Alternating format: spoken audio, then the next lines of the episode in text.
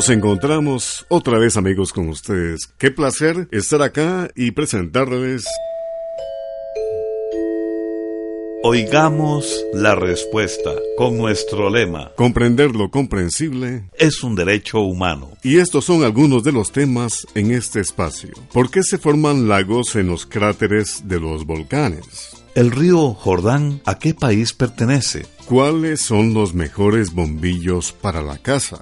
Estas y otras más preguntas las vamos a compartir con ustedes en nuestro espacio de hoy. Pónganse cómodos, sírvanse un fresquito o un cafecito y comparta con nosotros. Oigamos la respuesta.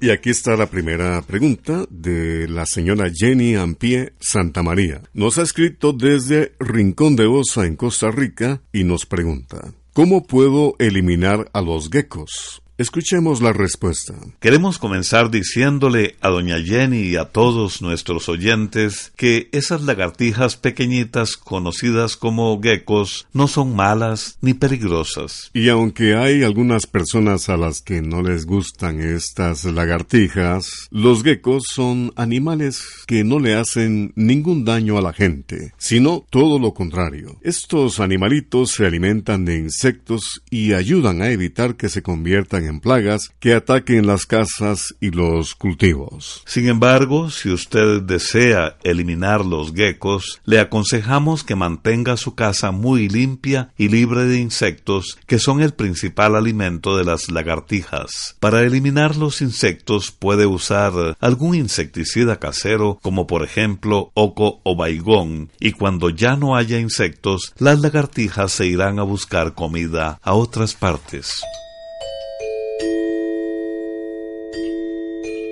Continuamos transmitiéndoles este espacio. Oigamos la respuesta. Muchas gracias por contar con su sintonía. ¿Qué tipo de bombillo recomiendan ustedes para la casa? ¿El de rosca, el de espiral o el de tubos? Es la pregunta del señor Antonino Jiménez González. Nos ha escrito desde Panamá. Escuchemos la respuesta. Gracias a los adelantos tecnológicos, hoy en día existen nuevas bombillas o bombillos que podemos utilizar en nuestras casas. Esas bombillas tienen la ventaja de que gastan menos electricidad que las bombillas comunes y corrientes y duran más tiempo. De todas ellas, las que más se recomiendan son las bombillas LED, pues aunque salen un poco más caras, consumen muy poca electricidad. Además, duran mucho tiempo, por lo que, como decimos popularmente, estas bombillas se pagan solas. En cuanto a las bombillas en espiral que usted menciona, estaríamos hablando de los fluorescentes compactos. Esta clase de bombillas no ahorran tanta electricidad como las bombillas LED, pero aún así gastan menos que una bombilla común y corriente o incandescente. Ahora bien, una característica de las bombillas LED es el tono de luz que dan, que, por decirlo así,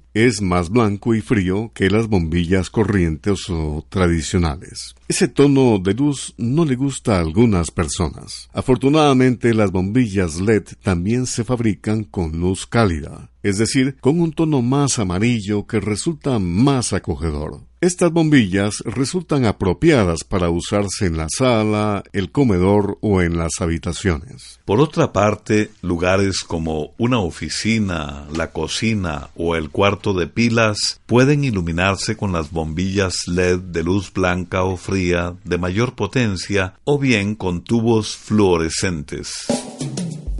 Estimados amigos, nos complace dar a conocer el talento costarricense. Desde la provincia de Alajuela, en San Carlos, el cantautor Mauricio Piedra nos deja escuchar su canción Yo me llamo Costa Rica. Mis llaman ticos y a mí me llaman tierra de la paz y el amor.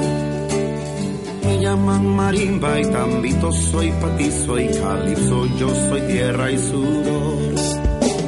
Jamamato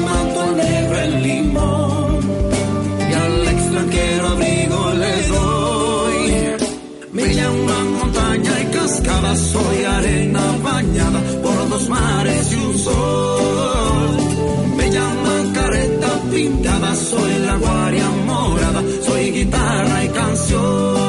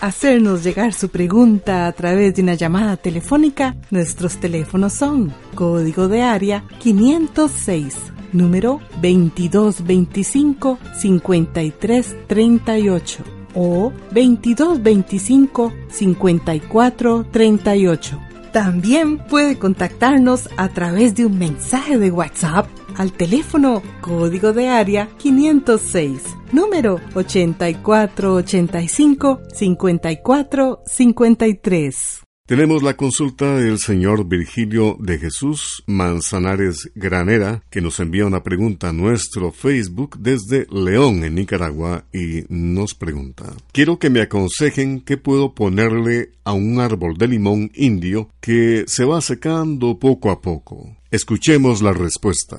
Es posible que a ese árbol de limón le haya dado una enfermedad llamada tristeza de los cítricos. Esta enfermedad, tristeza de los cítricos, es provocada por un virus y es una de las más graves que afecta a los árboles de naranja, de limón, de mandarina y de toronja. La tristeza de los cítricos no se cura, por eso cuando se presenta es mejor arrancar los arbolitos, quemarlos y desinfectar la tierra. Una de las formas de desinfectar la tierra es mediante el sistema llamado solarización. Para realizarlo, tiene que sacar toda la tierra del lugar en donde estaban sembrados los arbolitos enfermos, revolverla con cal y tapar todo con un plástico. Cuando el sol calienta el plástico, se producen temperaturas suficientes para matar los hongos o virus que haya en la tierra. La solarización debe hacerse en el verano y hay que dejar el plástico sobre el lugar durante dos meses. Otra solución para el eliminar el virus del terreno sería comprar un producto llamado Cloronep.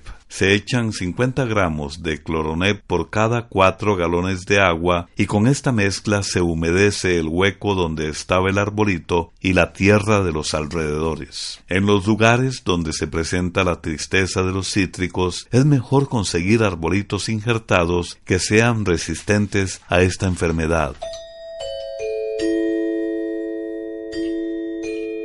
Un amigo oyente nos envía un correo electrónico desde Costa Rica y nos consultó lo siguiente. Quiero que me manden información acerca del abono orgánico. Escuchemos la respuesta. El abono orgánico se hace con el estiércol o boñiga de las vacas o de otros animales como caballos y cabras. También se le pueden poner restos de plantas. Los abonos orgánicos o naturales, además de ser un alimento para las plantas, también mejoran los terrenos. La materia orgánica de los abonos naturales vuelve más activos los microbios benéficos que hay en los terrenos. Facilita la entrada del aire, los hace más capaces de retener la humedad, sin que haya exceso de agua y, como resultado, regula la temperatura de esos terrenos. Hay abonos orgánicos que se aplican al suelo y otros que se atomizan directamente sobre las hojas de las plantas. Estos son los llamados abonos foliares. Esta clase de abono se puede preparar utilizando diferentes tipos de abono orgánico, como por ejemplo el llamado bokashi, el compost o el lombricompost. Pero también se puede fabricar utilizando los excrementos frescos de animales. A continuación vamos a darle una receta sencilla para hacer abono foliar. En un saco se echan 20 kilos de boñiga fresca y se cierra o amarra muy bien. Luego, en un estañón de plástico de 200 litros de capacidad, se echa un galón de miel de purga o melaza y se revuelve. Después se agregan 100 litros de agua y por último se mete el saco bien cerrado dentro del estañón con agua. El estañón se debe tapar herméticamente, de manera que no le entre aire. El saco se deja dentro del agua durante unos 22 días para que suelte, es decir, se deja como si se tratara de una bolsa de té. Lo que se usa como abono foliar es el líquido que queda y no la fibra. Pero, como dijimos anteriormente, antes de usarlo se debe diluir en agua, porque de lo contrario puede quemar las hojas de las plantas. Para utilizar el caldo como abono foliar, se debe mezclar un litro de caldo por cada 18 litros de agua. Vamos a decirle que con este tipo de abono es necesario experimentar, es decir, ir probando poco a poco para ver cómo reaccionan las plantas. Si nota que el las quema, debe diluirlo todavía un poco más. Esta clase de abono también se puede aplicar directamente en el suelo. En este caso se echa un litro de caldo por cada tres litros de agua. La música es cultura, es conocimiento, es sentimiento. En esta pieza que vamos a escuchar que se titula Somos, Sara Kuruchik de Guatemala interpreta Somos. En los suelos y los cielos, poco más danza agua y fuego, el árbol con el viento.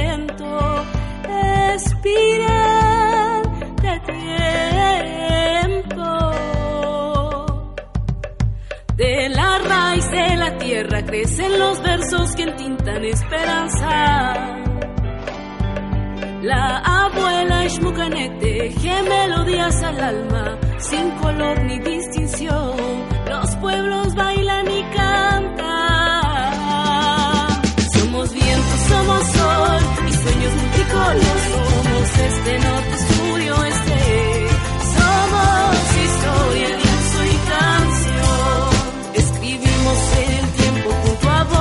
y miradas. Nuestros sueños navegan bajo el sol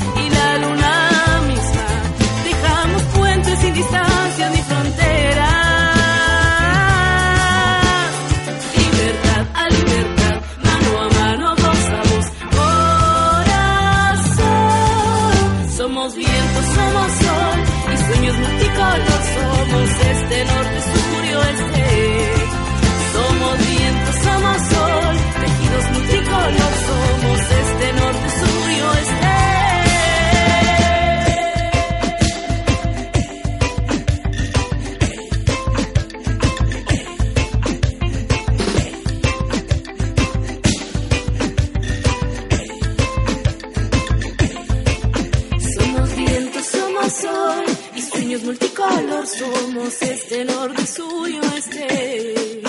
Somos viento, somos sol, tejidos multicolor. Somos este norte, sur y oeste. Escribimos en el tiempo junto a voces y miradas. Nuestros sueños navegan bajo el sol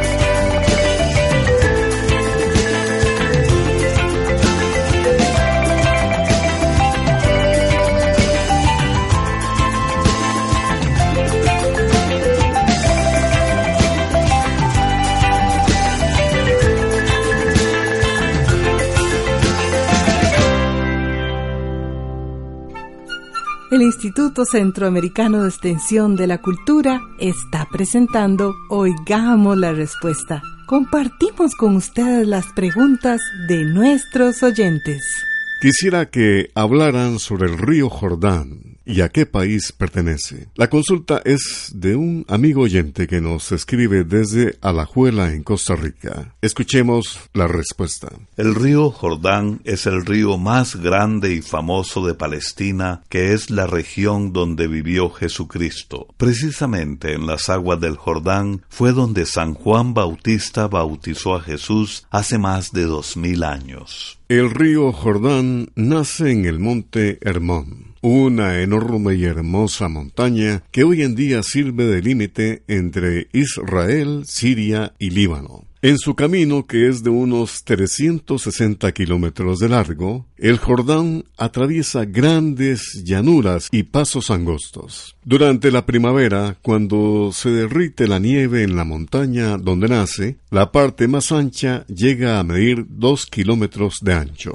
Este río ha tenido gran importancia tanto para los judíos como para los maometanos y los cristianos. Es por eso que a sus orillas se agrupa una importante cantidad de monasterios e iglesias muy antiguas que son visitadas cada año por miles de turistas que quieren recordar los eventos que hace miles de años ocurrieron en ese lugar. Lamentablemente, el río Jordán ha perdido mucho de su antigua belleza y fuerza. Hoy en día el caudal de este famoso río ha disminuido enormemente y además está muy contaminado, sobre todo cerca del mar de Galilea. Allí el Jordán tiene poca corriente y sus aguas están llenas de sal y de suciedad que las casas y fábricas tiran en su cauce. Imagínese que hay algunos lugares donde la calidad del agua del río Jordán es tan mala que no se puede usar ni para regar los cultivos. Como el río Jordán ha sido tan importante para la gente de Israel, del Líbano y de Jordania, los gobiernos, sobre todo el de Israel y el de Jordania, se han propuesto realizar distintos proyectos para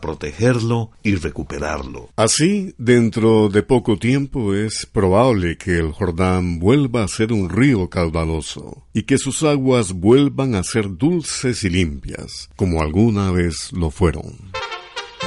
La voz clara, fuerte, potente, llena de vibración y sentimiento de Lola Beltrán nos interpreta en esta sección musical de Oigamos la Respuesta Dulce Venganza, México, música y tradición. Que ya me has engañado, que estás apasionado con otro nuevo amor. Cuentan que tú me has olvidado, que ya me hiciste a un lado, que hallaste otra mejor. Juro que no me da coraje, si ya me hiciste guaje, pues ¿qué le voy a hacer?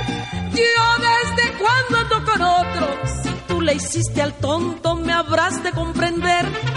La vida se hizo nada más para gozar, que nos ganamos y empezamos a llorar. La vida es vida y ha de ser un vacilón. Yo a los hombres les daré mi corazón.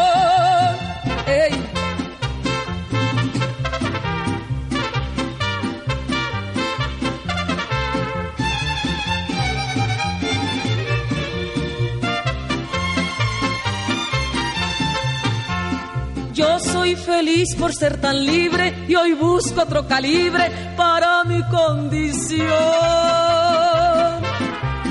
Nunca la vida me ha amargado, si a mí me ha traicionado, jamás tuvo razón. Voy a vengarme de los hombres, no les diré sus nombres, pero lo van a ver. Yo soy mujer que no me dejo, quien no jala parejo, conmigo ha de perder. La vida se hizo nada más para gozar, que nos ganamos y empezamos a llorar. La vida es vida y ha de ser un vacilón. Y yo a los hombres les daré mi corazón. Envíenos sus preguntas al apartado 2948-1000 San José, Costa Rica. También nos puede contactar al correo electrónico isq.isq.org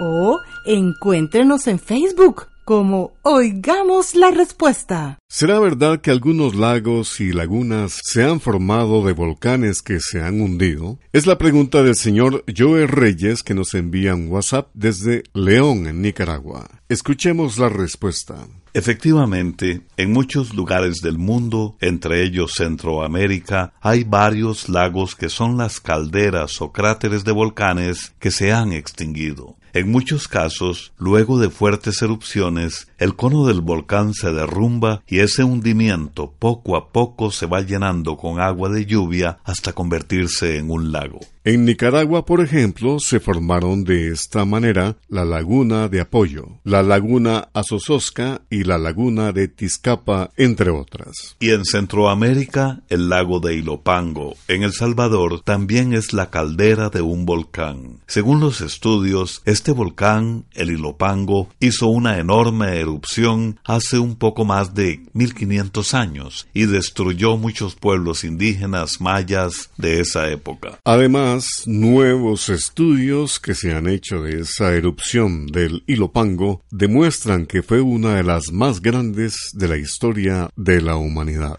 Y aunque en el cráter del volcán Ilopango luego se formó un lago, eso no significa que se extinguió. Ese volcán de El Salvador siguió activo pues entre los años 1879 y 1880 hubo una salida de lava del fondo del lago que formó las hoy llamadas Islas Quemadas en el centro del lago. Programa B Control 23. Y así llegamos al final del programa del día de hoy. Los esperamos mañana en este su programa Oigamos la Respuesta. Mándenos sus preguntas al apartado 2948-1000 San José, Costa Rica. También puede enviarnos sus preguntas al correo electrónico isq.org o encuéntrenos en Facebook como Oigamos la Respuesta. O llámenos por teléfono, código de área 506, número 2225-5338 o 2225 5438. Recuerde que comprender lo comprensible es un derecho humano.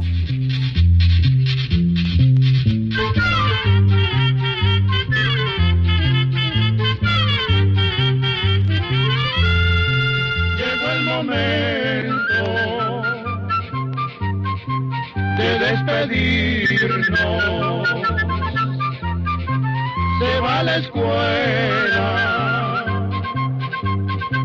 se va cantando